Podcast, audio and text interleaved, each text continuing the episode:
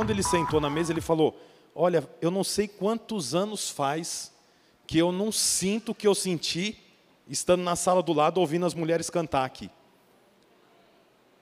Ele falou assim: geralmente depois do almoço, porque nós almoçamos mais tarde. Então, quando nós estávamos almoçando, as mulheres já estavam aqui de volta no culto, no, no culto né? na reunião. Ele falou: depois do almoço, geralmente, né, dá aquela preguiça. Se a gente vai fazer uma reunião, o pessoal ainda está pegando no tranco, porque dá sono. Ele falou: parece que a reunião é 8 horas da noite com essas mulheres cantando aqui. Aí eu falei assim para ele: você tem que ver na conferência. Aí ele falou: eu fui chamado mesmo para essa conferência. Aí um amigo me chamou. Falei: então, eu tenho a pulseirinha, depois eu levo lá para você. Você e mais quantos vai vir? Ele falou: eu e minha esposa. Então, realmente, estou né, testificando sobre ontem e já assinalando aí o que o Rafa falou, que é um investimento muito pequeno por conta do que o Senhor vai fazer naqueles dias.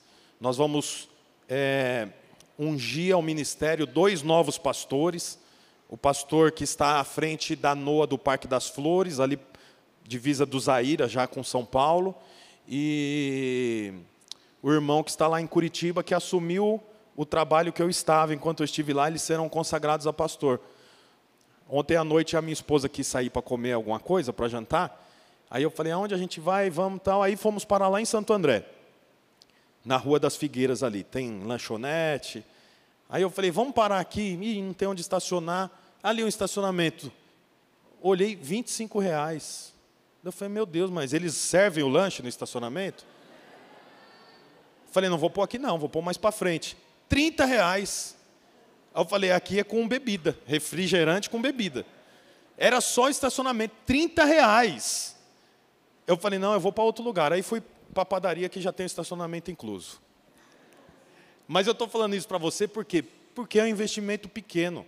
Nós vamos estar ali sexta-feira, é, a partir das oito da noite, e sábado o dia todo, e vai ser esse ambiente que nós estamos tendo aqui. É, o Rafa estava dizendo, sexta-feira agora, dia 10, o pastor Wilson estará aqui pregando. Vai ser o aquecimento para a conferência. Então, olha, eu quero convidar você para vir. Se você for vir, chega cedo. Se possível, vem de Uber, porque as outras noas também vão vir para cá. Então, nós vamos alugar, alugar não, já pegamos as cadeiras de outra igreja, para nós colocarmos na galeria, contei lá, vai caber umas 120 cadeiras lá em cima. E mais aqui nós vamos puxar mais duas fileiras aqui para frente. E se precisar, vai sentar aqui no púlpito, porque eu acredito que vai ser pequeno aqui o espaço para o aquecimento para a conferência. É o aquecimento. A conferência será no dia 17 e 18, no prédio da igreja Restauração, é isso? Restauração? Ali na Vila Mercedes. Nós vamos fazer lá porque é uma igreja que nós temos relacionamento e eles cederam para nós o espaço que cabe 1.500 pessoas. Mas para o esquenta, que é sexta-feira, nós vamos reunir aqui. Então, os irmãos estão convidados. Amém, gente? Glória a Deus. Que bênção. É... Semana passada, nós finalizamos as 40 horas de jejum e oração. Foi uma grande bênção. Fiquei muito feliz com a participação dos irmãos que vieram aqui no prédio, que assinaram, assinaram um relógio de oração. É, e nós falamos sobre o reino e a volta de Jesus. No domingo, eu falei sobre a última parábola de três, a última de três parábolas, que fala sobre os bodes e as ovelhas. Quem estava aqui ouviu falando sobre isso? Sobre os bodes e as ovelhas. E no culto de domingo passado eu falei que nunca, nunca um bode vai se tornar uma ovelha. E nunca uma ovelha vai se tornar um bode. Como nós cantamos aqui no arrebatamento, não entra bode, só entra ovelha. Mas e aqueles que são bodes? Como é que funciona? Porque o bode, a, a, a parábola fala sobre bode, como aquele que vive uma velha natureza, a natureza pecaminosa, a natureza do mundo. Bode é aquele que vive uma vida que não é a vida de Deus. As ovelhas são aqueles que vivem a vida de Deus. Tanto que a Bíblia diz que as ovelhas conhecem o seu pastor pela voz. Então, se você não esteve aqui no domingo passado, o conteúdo todo da pregação está lá no Spotify. É só você escrever lá no Spotify, na barra de busca, Pastor Bruno Simões ou Noa Guaptuba, vai aparecer. Hoje eu quero dar continuidade no que eu comecei a falar domingo passado. Por quê? Porque eu falei a diferença do bode e das ovelhas, mas eu não concluí falando sobre como um bode pode ser uma ovelha. Mas você acabou de falar que ovelha nunca será bode, bode nunca será ovelha. Então, nunca será, a menos que morra e nasça novamente. É sobre isso que o texto fala lá em Efésios. Abre a sua Bíblia em Efésios, no capítulo 2, versículo 1. O nome desse, desse, desses dez versículos, do versículo 1 ao versículo 10, é a nova vida em Cristo. É assim que se chama esse, esse grupo de versículos. Então diz assim, ó, Paulo, deixa eu só dar um panorama para você. A carta enviada à igreja de Éfeso chama Efésios, que é essa, esses seis capítulos que nós temos aqui, que eu estou segurando. Ó, são duas folhas. O nome desse livro é Efésios. O que, que é esse livro? É uma carta escrita pelo apóstolo Paulo para a igreja que foi estabelecida numa cidade chamada Éfeso. Então ele envia uma carta para essa igreja, que foi uma igreja plantada na terceira viagem missionária de Paulo, e agora ele envia uma carta recordando desses irmãos. Então, ele fala assim nessa carta que ele envia: Vocês estavam mortos em suas transgressões e pecados, no, nos quais costumavam viver quando seguiam a presente ordem desse mundo. E o príncipe do poder do ar, o espírito que agora está atuando nos que vivem na desobediência. Anteriormente, todos nós, fala comigo, todos nós. Todos nós também vivíamos entre eles, satisfazendo as vontades da nossa carne, é, seguindo os seus desejos e pensamentos como os outros, éramos por natureza merecedores da ira. Portanto, a nossa natureza era uma natureza caída, por conta do pecado. Portanto, a Bíblia mostra aqui que esse é o resultado de uma vida de pecado.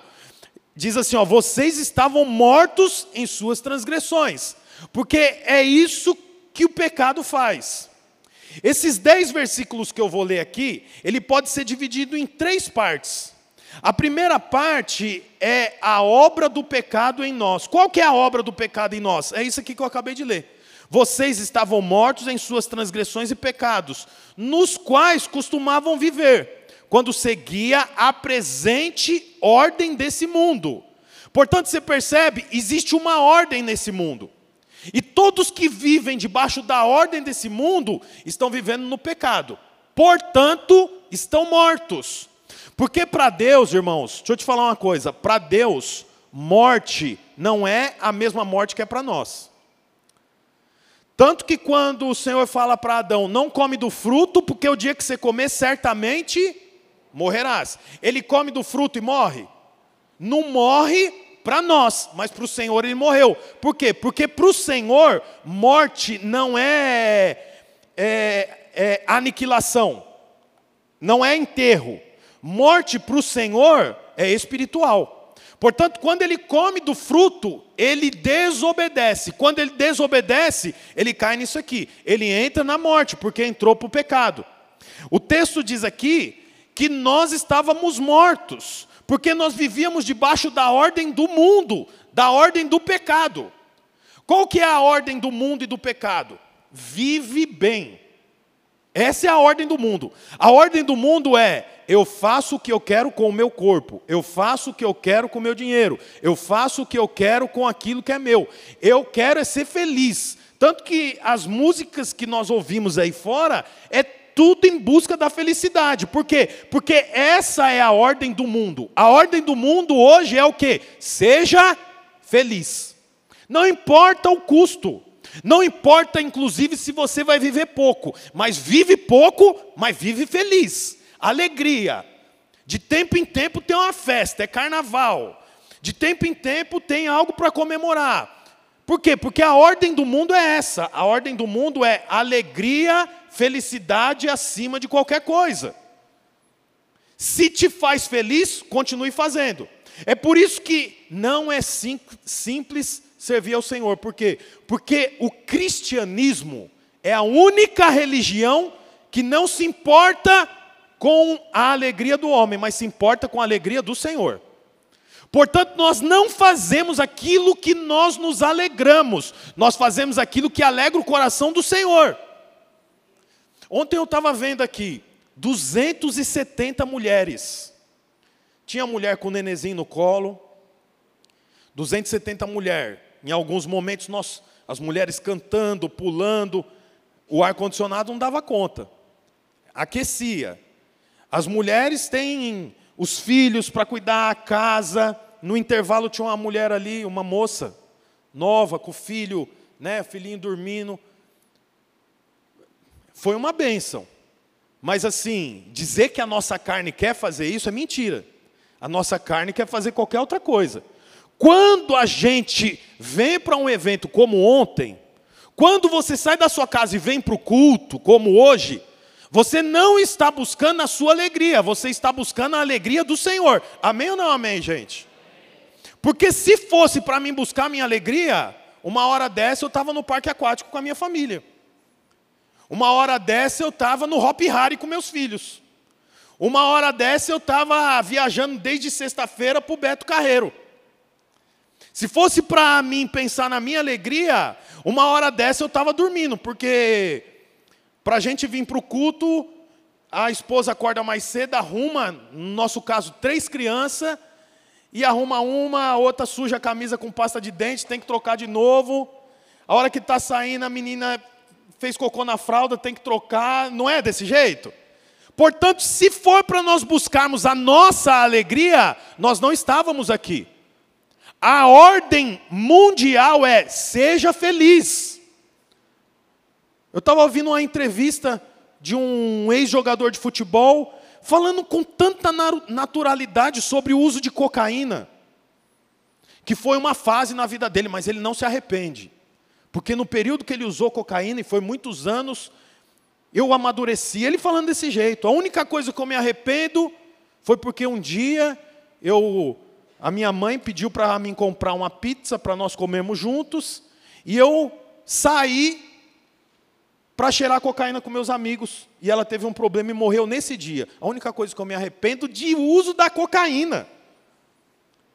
Eu estava pensando, como é que pode a pessoa se arrepender só disso? Ele não percebe o tanto de mal que fez. Por quê? Porque a ordem mundial é: seja feliz.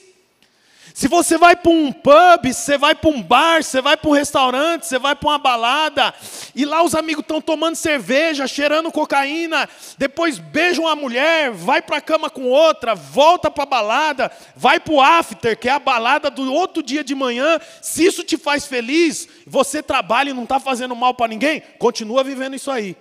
É a ordem mundial, é a ordem do mundo. Por isso a dificuldade em muitas pessoas em servir a Deus. Por quê? Porque servir a Deus existe uma outra ordem. Existe uma outra lei. Qual é a ordem? A sua alegria não é mais importante do que fazer o Senhor alegre. A sua felicidade não é mais importante do que buscar fazer o seu Deus feliz com a sua vida. Quer dizer, muda tudo. Se quando eu era bode, a minha alegria era fazer o que eu tinha prazer, agora a minha alegria, o meu prazer está nas leis do Senhor, e é nela que eu medito de dia e de noite, é o que o texto diz. Olha lá, Efésios 2: Vocês estavam mortos em suas transgressões e pecados, nos quais costumavam viver. Você percebe que viver no pecado é um hábito, é um costume. A pessoa acostuma viver no pecado, a pessoa acostuma vivendo, é, traindo a esposa, traindo o marido. A esposa costuma viver uma vida de, de mentira. A pessoa costuma, porque a Bíblia fala aqui, ó, é, é, nos quais costumavam viver, quando seguia a presente ordem desse mundo. E o príncipe do poder do ar, você vê que é um reino. Tem o príncipe e tem aqui, como diz, é, as ordens desse mundo. Aí o texto continua aqui. O espírito que agora está atuando nos que vivem na desobediência. Por que, que vivem na desobediência? Porque existe uma outra ordem. A ordem do Senhor. A ordem da Bíblia. Mas essas pessoas desejam viver uma outra ordem. Portanto, vivem na desobediência. É como lá com Adão e Eva. A Bíblia diz que o Senhor colocou Adão e Eva num jardim. Primeiro lugar, jardim não serve para trabalhar, não é lavoura. Jardim é uma coisa, lavoura é outra. O Senhor não pôs o homem numa lavoura, porque a lavoura é lugar de trabalho. O Senhor colocou o homem num jardim. Jardim é lugar do quê? Desfrute, contemplação. Lá em Curitiba tem o Jardim Botânico. Você não vai pra, pra, pra, com uma enxada, você não vê ninguém no, com uma enxada para o Jardim Botânico. As pessoas vão para fazer piquenique, para correr, para soltar pipa, é lugar de desfrute. O Senhor colocou Adão e Eva nesse lugar. Nesse lugar tinha uma ordem. Qual era a ordem? Não come do fruto dessa árvore, porque o dia que você comer, você vai morrer. A Bíblia fala que eles desobedeceram e começaram então a viver na ordem do mundo. Eles quebraram a ordem de Deus e viveram na ordem do mundo. Aí entraram no pecado. Tanto que a partir daquele dia, é muito curioso isso. A Bíblia diz que eles andavam nus e não se envergonhavam. Lembram? Depois que eles comem do fruto que eles não deveriam comer, eles percebem que eles estão nus. Fazem folhas para se cobrir depois o Senhor vem e fala: Quem fez essas roupas para vocês? Então o Senhor sacrifica um cordeiro e com a pele do cordeiro veste eles. Eles foram perdoados, sim ou não? Alguém tem dúvida? Adão e Eva foi perdoado. Mas você vê que interessante, mesmo perdoados, eles nunca mais voltaram a andar nus. Esse é o salário de ter experimentado da ordem do mundo e ter saído da ordem que o Senhor foi, estabeleceu. Portanto, quero dizer uma coisa para você.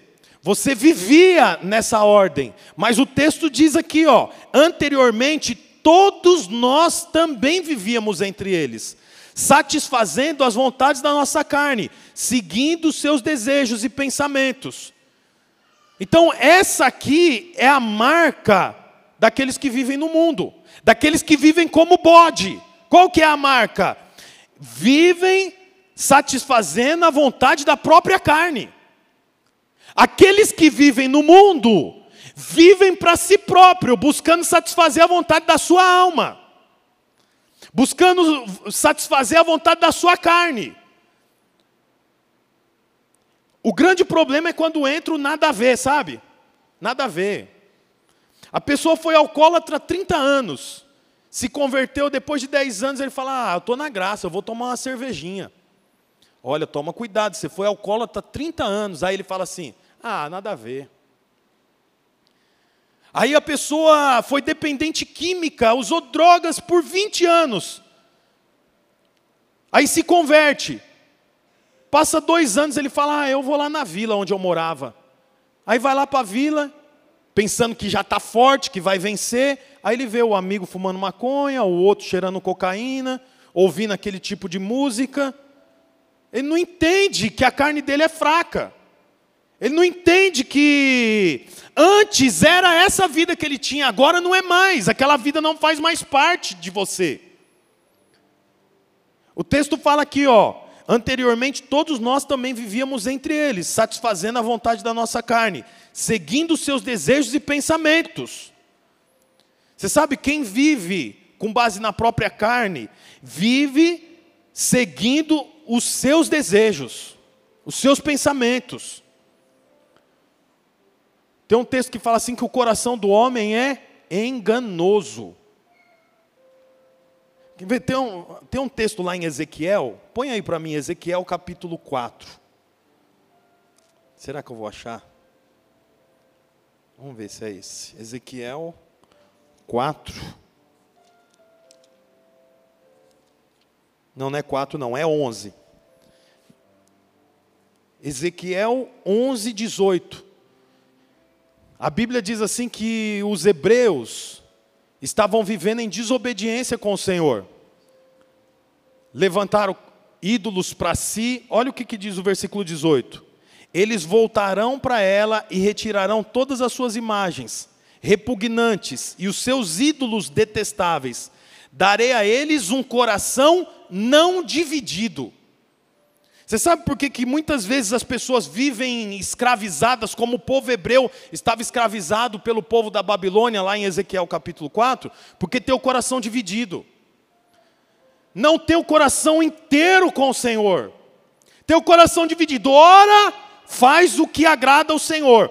Ora, faz o que agrada os seus desejos e pensamentos. Vive uma vida, hora de ovelha, hora de bode baseado em Mateus capítulo 25. Quero dizer para você que aquele que tem o coração dividido não prospera. Ou você é de Deus e o mundo ficou para trás, ou você é do mundo e não serve para Deus. Eu aconselhei um, um, um, uma, um jovem um tempo atrás, aí ele chegou na igreja, tinha uma moça que já estava na igreja da gente séria. Aí começaram a relacionar. Aí o rapaz marcou de conversar comigo, daí o rapaz falou: Ah, pastor, eu não dou conta, eu tô, eu tô tendo relação sexual com ela. Aí eu falei: Olha, você tem que parar com isso. É pecado, o Senhor não se agrada disso. Ah, eu não consigo, é difícil. Não, mas você. E aconselhei, ele falou: Não, eu vou fazer. Passou alguns meses e me ligou de novo. Ó, oh, pastor, queria conversar com você. Conversamos, não, não dá, pastor. Ixi, o meu pai me levou para o prostíbulo, ele que me incentivou a ficar. A minha virgindade eu perdi na prostituição, eu não consigo. Amigo, você está vivendo no pecado. Não, pastor, eu vou mudar. A terceira vez ele foi lá, falei, como é que está aquele problema? Ele falou, ah, pastor, eu não vou conseguir, eu vou casar. Eu falei, eu não vou fazer seu casamento. Desse jeito eu não vou fazer seu casamento. Ah, mas como é que eu vou fazer? Eu falei, você tem que parar com essa vida. Se você não consegue ficar sem sexo é, se você não consegue ficar sem sexo, e quando a sua esposa tiver filho? Antes de ter filho, depois de ter filho, a quarentena de 145 dias. Como é que você vai fazer quando ela tiver de quarentena, que dura um ano inteiro? Brincadeira, irmãos. Aí uma hora eu falei para ele, amigo, você não serve para ser crente, não. Porque para ser crente tem que ser macho. Você quer viver de acordo com a ordem do mundo. A ordem do mundo é isso. Você pode ter relação sexual onde você quiser, como você quiser, com quantas mulheres você quiser. Mas a ordem de Deus não é essa. Ou você se converte e abandona essa vida, ou então você se afunda nessa vida de vez. Porque não dá para ser bode e ovelha. No culto é ovelha, na segunda-feira até sábado é bode. Não dá, a vida com Deus não é assim. Olha a continuação do texto, olha, olha que interessante aqui, o versículo 4. Ó, deixa eu te falar uma coisa. Efésios 2, do versículo 1 ao 3, é a obra do pecado em nós, que é o que eu acabei de falar. Mas no versículo 4 começa a obra de Deus em nós. Olha o que, que diz lá, ó, versículo 4. Todavia, Deus que é rico em misericórdia, pelo grande amor com que nos amou, deu-nos vida com Cristo veja bem, deu-nos vida, de que jeito que é a vida que ele deu? Com Cristo. Não há vida sem Cristo. O Senhor nos deu vida com Cristo. Não tem jeito de ter vida sem Cristo. Então aqui diz, ó, deu-nos vida com Cristo, quando ainda estávamos mortos em transgressões. Pela graça vocês são salvos. Deus nos ressuscitou com Cristo e com Ele nos fez assentar nas regiões celestiais em Cristo Jesus. Olha que coisa curiosa, nós estávamos mortos. O Senhor fez o quê? Nos ressuscitou. E não só nos ressuscitou, nos exaltou. E não só nos exaltou, mas nos deu um lugar para nós assentarmos junto com Ele. É o que o texto está dizendo aqui. Nós estávamos mortos, mas o Senhor nos ressuscitou. Ele nos ressuscitou, além de nos ressuscitar, Ele nos exaltou e nos colocou sentado junto com Ele. Não sei se você se recorda, domingo passado eu falei sobre dois tronos. Lá em Mateus, no capítulo 25, fala sobre o trono do julgamento. Mas lá em Hebreus, no capítulo 4, fala sobre o trono da graça. O Senhor ainda está no trono da graça, no trono do favor, mas chegará o dia que ele vai sentar no trono de julgamento. O texto está dizendo aqui que o Senhor nos colocou assentado. Ele nos ressuscitou e nos colocou e nos fez assentar nas regiões celestiais. Em que trono que nós estamos assentados? No trono do julgamento? No trono do favor, no trono da graça. Você estava morto nas suas transgressões, morto na, no pecado, morto buscando aquilo que agrada a você próprio. Mas o texto diz que o Senhor nos ressuscitou. E Ele não só nos ressuscitou, mas Ele nos deu uma identidade. Ele fala assim: ó, senta junto comigo no trono da graça, no trono do favor. É nesse lugar que você está sentado, no trono do favor. Portanto, você deve usufruir desse trono. Porque chegará o dia que nós não vamos poder usufruir, que é o dia do trono do julgamento. Mateus capítulo 25. Naquele dia vai ser o dia só de separar ovelhas de bodes. Naquele dia não vai ter espaço para perdão, não vai ter espaço para pedir. Por quê? Porque o Senhor já se levantou do trono da graça e foi para o trono do julgamento. Portanto, hoje você pode usufruir da graça e do favor do Senhor. Por quê? Porque Ele ressuscitou você, Ele fez você de um bode para uma ovelha. Mas para isso, eu preciso ter disposição para morrer. Não tem jeito de eu ter vida e vida em abundância se eu não tiver disposição para morrer primeiro. Ó, a continuação do texto lá no versículo 7. Para mostrar nas eras que hão de vir a incomparável riqueza de Sua graça, demonstrada em Sua bondade para conosco em Cristo Jesus. Pois vocês são salvos pela graça, por meio da fé e isso não vem de vocês, é dom de Deus.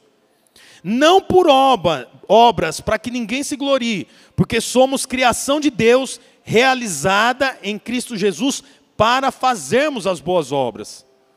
Lá em Gênesis, perdão, lá em Mateus, no capítulo 25, fala sobre as obras. Lembra que eu li domingo passado? As ovelhas me deram de beber quando eu tive sede, me deram de comer quando eu tive fome, me vestiram quando eu estava com frio, lembra disso? Os bodes, quando eu tive sede, não me deram de beber, quando eu tive fome, não me deram de comer, quando eu tive frio, não me deram de vestir. Aqui nós vemos que nós não somos salvos pelas boas obras, nós somos salvos para as boas obras. É diferente, uma coisa é diferente da outra. Olha lá no versículo 9, 10. Porque somos criação de Deus, realizada em Cristo Jesus, para fazermos as boas obras. Eu não fui salvo pelas boas obras, eu fui salvo para fazer as boas obras. Parece que é só um jogo de palavra, mas isso muda totalmente. Porque alguém pode achar que tem que fazer coisas para ser ovelha. Você não tem que fazer coisas para se tornar ovelha, você tem que morrer para ser ovelha. Você tem que abrir mão da sua carne. Você tem que abrir mão, como o texto diz aqui, dos pensamentos e desejos pecaminosos. Portanto, eu não sou ovelha por conta do que eu faço, porque eu sou ovelha, eu faço o que eu faço. Deu para entender? Eu não sou ovelha porque eu prego todo domingo aqui, porque eu sou ovelha que eu prego todo domingo aqui. Eu não sou ovelha porque eu lidero uma célula. Eu lidero uma célula porque eu sou ovelha.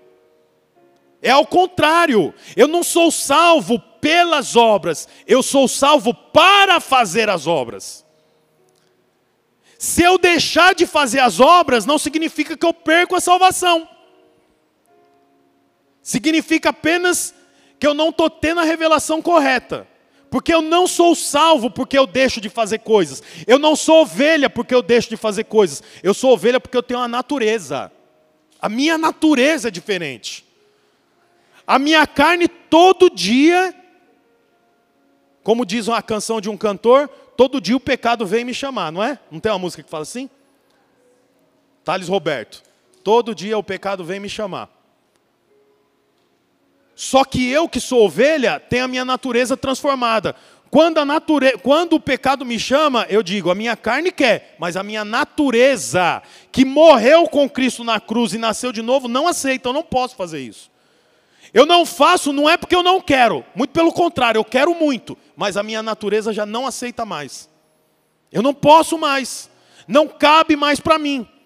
Por quê? Porque eu sou uma nova natureza. Versículo 11, já estou encerrando, diz assim: ó, portanto, lembrem-se de que anteriormente vocês eram gentios por nascimento e chamados incircuncisos pelo que se chama circuncisão, feita no coração, no corpo por mãos humanas, e que naquela época, qual época? A época que eu vivia no pecado, naquela época vocês estavam sem Cristo separados da comunidade de Israel, sendo estrangeiros quanto às alianças da promessa, sem esperança, sem Deus no mundo. Olha que coisa. Antes eu era sem Cristo, sem esperança, sem Deus. Mas agora, o texto diz aqui que o Senhor me amou, deu para mim uma vida e me fez assentar junto com Ele. É uma mudança. Você mudou. Você está no mundo, mas você não faz parte desse mundo. Por isso que nós cantamos Maranata, vem Senhor, me leva. Nós queremos voltar para casa, porque aqui não é a nossa casa. Nós estamos de passagem por aqui. A nossa casa é com o Senhor. Não perca o foco disso.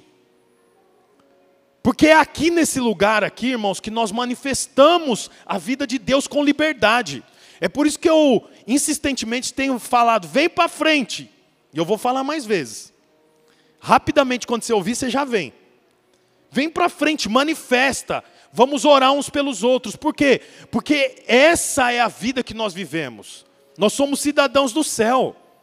Nós não somos cidadãos dessa terra. O Senhor deu para nós um lugar para nós nos assentarmos. A ovelha não tem conduta de ovelha porque alguém ensinou ela a ser ovelha. A ovelha tem conduta de ovelha porque ela morreu como bode, mas nasceu como cordeiro. Você morreu, a sua velha natureza foi enterrada. Não deixa as tentações, não deixa a sua carne, os pensamentos, trazer à tona aquilo que o Senhor já levou com ele na cruz. Olá, você acabou de escutar mais uma de nossas pregações. Eu quero aproveitar e te fazer um convite para que você venha aqui nos conhecer pessoalmente em um dos nossos cultos. Também aproveite e nos siga nas redes sociais para mais informações. Deus abençoe e até mais.